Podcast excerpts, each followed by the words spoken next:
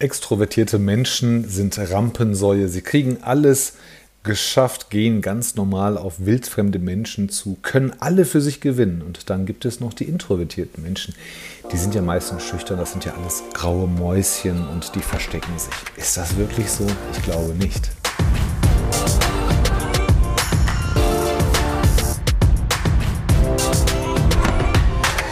Willkommen zur neuesten Folge des Game Changer Podcast. Und heute eine Folge ohne Gast. Das ist heute ein etwas sensibles Thema und ich möchte niemanden in die Situation bringen, dass er sich später rechtfertigen muss oder nicht. Aber ich darf natürlich, wenn ich alleine bin, meine Meinung und auch meine Empfehlung abgeben. Es gibt ja auch noch ambivertiert, das heißt, äh, man schwankt so ein bisschen zwischen den beiden Merkmalen hin oder her. Aber das Interessante ist eigentlich, dass introvertierte Menschen sehr häufig als einfach nur schüchterne Menschen, als die grauen Mäuse wahrgenommen werden. Das ist natürlich total falsch und absolut unsinnig. Auf der anderen Seite mag es wahrscheinlich jeden jetzt überzeugen, wenn ich sage, dass der Großteil der Menschen auf der Welt, so nahezu 55 bis 60 Prozent, eigentlich introvertiert sind. Was macht man eigentlich damit? Wie geht man damit um? Wie geht man mit introvertierten und extrovertierten Menschen in einem Team zum Beispiel um? Und wie führt man so ein Team? Ich weiß aus eigener Erfahrung von unseren Kunden und oder Mandanten, ähm, dass man sich da eigentlich keine großartigen Gedanken drüber gemacht hat. Und das ist auch eines der Felder, wo man sehr viele Potenziale eigentlich verschenkt oder ungenutzt lässt. Natürlich gibt es ein paar Klischees, ähm, sagen wir mal so die Marketer oder die Vertriebsleute, da sagt man, oh, die müssen so ein bisschen outspoken sein, die müssen auf fremde Menschen zugehen können. Und wenn du das nicht magst, dann kannst du nicht die Akquise machen, dann kannst du nicht Kunden nach Feedback fragen, also fremde Menschen nach ihrer Meinung fragen oder ins Gespräch mit ihnen kommen. Und da mag auch was dran sein. Aber jetzt ist auch nicht jeder Job wirklich einer, der nach außen orientiert ist. Was machen wir denn mit den ganzen Analysten? Was machen wir denn mit der Detailarbeit? Was machen wir denn ähm, in Bereichen, wo es heißt, you have to dig deep? Und da ist es tatsächlich so, dass es sich in der Pandemie, Gott sei Dank, herauskristallisiert ist. Ja, das muss man auch mal so sagen können. Die Pandemie ist für viele Sachen auch ein Segen gewesen. Ähm, für introvertierte Menschen tatsächlich, weil sie nicht in großen Meetings, in großer Runde persönlich teilnehmen mussten. Und das ist auch so ein, ein großes Missverständnis. Es geht nicht darum, dass introvertierte Menschen schüchtern oder sozial unfähig sind, sondern es geht darum zu verstehen, dass introvertierte Menschen ihre Energie und ihre Konzentration aus viel mehr Zeit herausnehmen und gewinnen, in der sie alleine sind, in der sie vielleicht ungestört sind. Sie beziehen ihre Energie aus ihren inneren Gedanken und Gefühlen und richten ihre Aufmerksamkeit lieber auf, auf diese Dinge, statt, was bei extrovertierten Menschen ist, ähm, zum Beispiel, ich treffe mich mit Freunden, ich muss in Gesellschaft sein, ich muss unter Leute. Und ich sehe das bei mir tatsächlich auch selber und je mehr ich mich mit dem Thema beschäftige, sehe ich auch, dass ich aus beiden Seiten sehr viele Merkmale habe, ähm, was auch oft eine Altersgeschichte ist, muss ich ganz ehrlich sagen. Mit Anfang 20 oder Mitte 20 war ich unheimlich gerne ähm, fast jeden Tag und, und 24-7 eigentlich unter Menschen und war feiern und hatte die wildesten Freundeskreise, sehr diverse Freundeskreise äh, in der Uni, im Job, im Studio, ach, überall. Und heute kann ich sagen, dass ich ehrlich sehr viel Energie ähm, gewinnen kann, wenn ich, wenn ich mal alleine bin. Einfach nur alleine. Da geht es nicht darum, dass ich, dass ich keine Lust auf andere Menschen habe. Aber ich mag es schon, wenn, man, wenn, wenn ich alleine bin und, und mir etwas tiefere Gedanken mache. Das muss auch nicht lange sein. Da reichen auch, auch schon ein, zwei Stunden manchmal. Und dann ist alles wieder, alles wieder aufgeladen und aufgefüllt, sodass ich voller Energie durchstarten kann. Und ähm, tatsächlich ist es so, wenn man das versteht, wenn man versteht, wie introvertierte Menschen ticken können, und alles, was ich jetzt sage, ist nicht in Stein gemeißelt, aber es ist nur eine Richtlinie, dann stellt man fest, hey, der leise Junge oder, oder die leise Kollegin, die wir hier haben, ähm, ist gar nicht schüchtern und, und das muss auch nicht heißen, dass, sie, dass, dass diese Menschen uns nicht mögen. Sie haben halt einfach nur einen anderen Fokus. Sie agieren anders, und sie laden ihre Batterien auch ganz anders auf, als wir es vielleicht für uns selber tun. Und was ich gerade schon sagte, also die Pandemie ist tatsächlich ein Segen gewesen, einfach weil man diese, diese Alleinzeit, diese Alone-Time für sich öfter hatte. Man konnte sehr viel einfacher und flexibler agieren. Man konnte den Job und die Aufgaben viel besser portionieren, ähm, wenn man introvertiert ist. Und ähm, wenn man solche Mitarbeiter oder Mitarbeiterinnen hat, dann sollte man sich wirklich sehr stark überlegen, ob man jeden ins Büro holen muss oder, oder nicht vielleicht auch mal ein, eines, ein hybrides Arbeitsmodell einführt, weil ansonsten beraubt man diese Menschen ihrer Performance und ihrer Leistungsfähigkeit und darf sich dann halt nicht wundern, wenn die Performance ein bestimmtes Level nicht mehr überstreitet, aber es wird bei weitem nicht 100% sein. Ähm, da geht es auch nicht darum, dass diese Menschen isoliert sein wollen oder in Ruhe gelassen werden wollen. Man muss einfach nur verstehen, und ähm, das ist, ich benutze das sehr gerne. Ich sage immer, ich funktioniere unter bestimmten Bedingungen sehr gut. Ja, der eine oder andere mag sich jetzt schon wieder darüber ärgern, ah, das darf er doch so nicht sagen. Doch, das darf ich und kann ich. Ähm, Menschen funktionieren unter bestimmten Umständen, in bestimmten Umgebungen einfach besser. Viel ausgeglichener, viel gelassener, viel performanter, viel kreativer.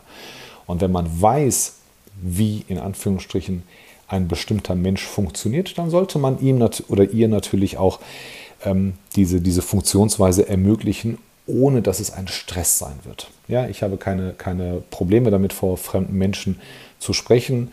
Meine Stirn sagt dann was anderes, weil sie dann einfach relativ schnell glänzt. Ähm, und bei äh, introvertierten Menschen ist es so, wenn man es weiß, dann muss man jetzt vielleicht nicht sagen, hey, halt du doch mal ähm, den nächsten Impulsvortrag vor 50 oder 100 äh, Zuhörern. Ähm, das muss ja nicht sein. Und wenn, dann, dann kann man diese Ideen ja in kleinerer Runde ähm, tatsächlich auch besprechen.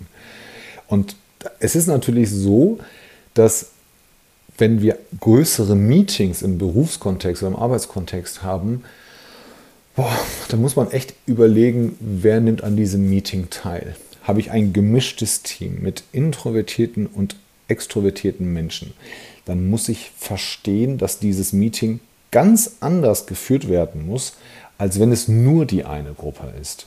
Und ich komme immer zu meinem Lieblingsbeispiel, das sind ähm, die, die extrovertierten Vertriebler. Ne? Die sitzen gerne in der 10er oder 20er Runde und erzählen sich, was für tolle Deals und Closings sie ähm, haben und wie sie das machen und hören sich total aufmerksam zu und, und betteln sich vielleicht auch und challengen sich. Und ähm, das geht halt mit dieser Gruppe sehr gut und mit anderen nicht. Aber man kann natürlich auch größere Meetings, Projektteams ähm, und auch größere Gespräche ähm, in einer gemischten Gruppe tatsächlich ähm, durchführen und auch erfolgreich gestalten, wenn man ein wenig ähm, Aufmerksamkeit den einzelnen Persönlichkeitsmerkmalen und der eigenen Beschaffenheit oder, oder Gegebenheit auch, auch ähm, schenkt. Und es ist tatsächlich so, da gibt es so ein paar Richtlinien. Also eine, eine der Richtlinien ist natürlich, wenn man mit introvertierten Menschen arbeitet und ihre Ideen hören möchte, dann, ähm, oder, oder Vorschläge hören möchte von introvertierten Menschen, dann muss man ihnen Zeit geben. Also man sollte nicht erwarten, dass Entscheidungen sehr schnell getroffen werden und dass Ideen sprudeln. Introvertierte Menschen wägen vieles ab, machen sich sehr genau Gedanken über die Anforderungen, über das, was sie sagen sollen oder müssen und was erwartet wird. Das führt dazu, dass die Ideen und die Entscheidungen, die sie treffen, unheimlich fundiert sind, sehr stabil, abgewogen, ähm, mehrmals durchgespielt und in der Regel wird da auch nichts übersehen, was natürlich bei einem äußerst extrovertierten Menschen ganz anders sein kann. Dann kommen halt Entscheidungen einfach aus der Hüfte und ähm, dann, dann stellt man fest, oh, das klang am Anfang ganz gut, ist vielleicht aber auf dem zweiten Blick gar nicht so die super Idee gewesen. Ähm, von daher muss man introvertierten Menschen oder sollte man introvertierten Menschen Zeit geben. Punkt 1. Punkt 2 ist, wenn man natürlich ähm, Face-to-Face-Meetings hat oder One-on-Ones hat mit ähm, introvertierten Menschen und dann vielleicht noch auf die Distanz, was natürlich ein bisschen angenehmer ist, dann muss man auch vielleicht diese Gespräche ein paar Minuten länger planen. Das ist vollkommen, vollkommen normal. Ähm, es gibt Menschen, die, die, die brauchen so ein Check-in ähm, von drei Minuten, fünf Minuten. Hey, alles cool bei dir? Ja, was, was steht heute an? Hast du irgendwelche Probleme? Ähm, und, und hol mich mal kurz ab, womit du gerade beschäftigt bist. Und dann sprechen wir uns heute Abend oder, oder morgen nochmal. Das kann klappen ähm, bei, bei dem einen oder anderen. Bei introvertierten Menschen kann es natürlich auch klappen. Aber man sollte sich einfach mehr Zeit nehmen. Ähm, einfach weil die beste Antwort, die kommen wird, die wird nicht innerhalb von einer Minute kommen. Wahrscheinlich nicht. Ausnahmen gibt es immer, aber wahrscheinlich nicht. Und was ich gerade sagte, das, was gesagt wird, ist inhaltlich unschlagbar und ähm, kaum anfechtbar. Von, ähm, aber davor wurde sich bestimmt sehr, sehr viele Gedanken gemacht und abgewogen. Anders ist es natürlich, ähm, es gibt auch Anforderungen für, für die Führungskraft oder für die Kollegen und Kolleginnen, die mit introvertierten Menschen arbeiten. Wenn ein introvertierter Kollege oder eine Kollegin einen Vorschlag macht, dann sollte man ganz genau zuhören. Nicht einfach ähm, sagen, ja, ja, okay, quatschen wir drüber. Nein, bitte ganz genau zuhören, ähm, weil sie einfach die Idee von allen Seiten her ähm, durchleuchtet haben. Und da muss man auch lernen zuzuhören. Das ist ganz, ganz wichtig, dass man introvertierten Menschen zuhören muss. Das heißt, für alle, die, die nicht introvertiert sind, ähm, die Anforderung an sich selbst, hey, ich muss zuhören, um zu verstehen und nicht zuhören, um zu antworten. Das gilt in der Kommunikation allgemein, aber hier bitte noch ein bisschen mehr drauf aufpassen. Man sollte sich auch Gedanken darüber machen, wie man allgemein kommuniziert. Ja, der eine kommuniziert gern per E-Mail, der andere gerne per Telefon oder per Zoom oder ähm, wie, wie auch immer. Ähm, wenn ich weiß, dass mein Gegenüber introvertiert ist, dann halte ich die Gruppe eigentlich sehr klein oder beziehungsweise vermeide ähm, Drei- oder Vierer-Gespräche. Meistens sind es dann One-on-Ones. Punkt aus. Ich habe herausgefunden und da frage ich auch immer ehrlich nach und sage, hey, wo fühlst du dich noch wohl? Ähm, wie hättest du das gern, das Gespräch? Und meistens ist die Antwort, oh, lass uns unter vier Augen sprechen. Schafft Vertrauen, schafft ein bisschen natürlich auch eine ganz andere Stimmung. Ähm, es ist halt für introvertierte Menschen, ich würde sagen, nicht anstrengend, aber es ist, es kann ein wenig ähm, unkomfortabel werden, wenn, wenn mehrere Menschen in einem Gespräch ähm, teilnehmen, in einem Meeting und ähm, es, wird, es wird wirklich Relevantes besprochen oder Ideen werden gechallenged. Ähm, das ist nicht das richtige Umfeld, um es mal einfach zu sagen. Und was man dann natürlich im, im Zuge immer wieder sich vor Augen halten muss, ist, dass das alles sehr anstrengend ist. Ganz am Anfang, was ich sage, so extrovertierte Klischees sind natürlich, hey, unter Menschen gehen, gesellig sein, ähm, Zeit mit anderen Menschen verbringen und ähm, immer, immer dabei sein, da wo, es, da wo es laut ist, da wo es fröhlich ist. Das heißt halt nicht, dass introvertierte Menschen nicht fröhlich sind und keine Gesellschaft genießen, aber man muss wissen, dass introvertierte Menschen sich regelmäßig zurückziehen. Ein Rhythmus weiß ich nicht, ob es da einen gibt, aber lieber mal nachfragen oder mal Freiheiten lassen und sagen, hey, ich weiß, ähm, du brauchst das öfter, ähm, nimm dir die Zeit, die du brauchst. Und nimm dir die Zeit, die du brauchst, heißt, das bestimmen nicht wir, das bestimmen die Introvertierten selbst, wie viel Zeit sie brauchen. Das ist halt ganz, ganz wichtig zu, zu verstehen, dass die Energie aus dieser, aus dieser Alone-Time gezogen wird. Und ähm, das ist keine Zeitverschwendung, das ist kein, ähm, ich lenke mich mit irgendwelchen Sachen ab, ich muss jetzt mal Netflixen oder sowas. Und auch wenn schon, das ist vollkommen egal, weil, weil es einfach der, der Sache dienlich ist. Und ähm, deshalb muss man, muss man das, das einplanen ähm, und, und auch ja, versichern können und auch tatsächlich auch einhalten können. Bei den Check-ins ist es natürlich ein bisschen was anderes. Ähm, man, es heißt nicht, dass wenn man hybrid oder im Homeoffice arbeitet, introvertierte Menschen komplett allein lassen soll und davon ausgehen soll, ähm, dass sie sich schon melden, wenn sie wollen. Also Nachfragen immer ganz gut, das freut uns alle. Also alle Menschen mögen es, wenn man, wenn man sich nach ihrem Gemütszustand ähm, erkundigt und, und fragt, hey, brauchst du was und willst du was haben oder sowas, was auch immer es ist, oder was kann ich dir Gutes tun. Heißt aber bei introvertierten Menschen genau dasselbe wie bei extrovertierten Menschen auch. Nicht einfach nur alleine lassen, weil dann ist man schnell irgendwie lost und verliert sich irgendwie in dieser, in dieser Isolierung. Ähm, also schon wie bei jedem anderen Menschen auch bitte deutlich machen, hey, du gehörst zum Team natürlich. Und du bist, du bist einer oder eine von uns und ähm, uns auch total wichtig. Das Zugehörigkeitsgefühl darf natürlich nicht leiden. Das gilt für alle Mitarbeiterinnen und Mitarbeiter.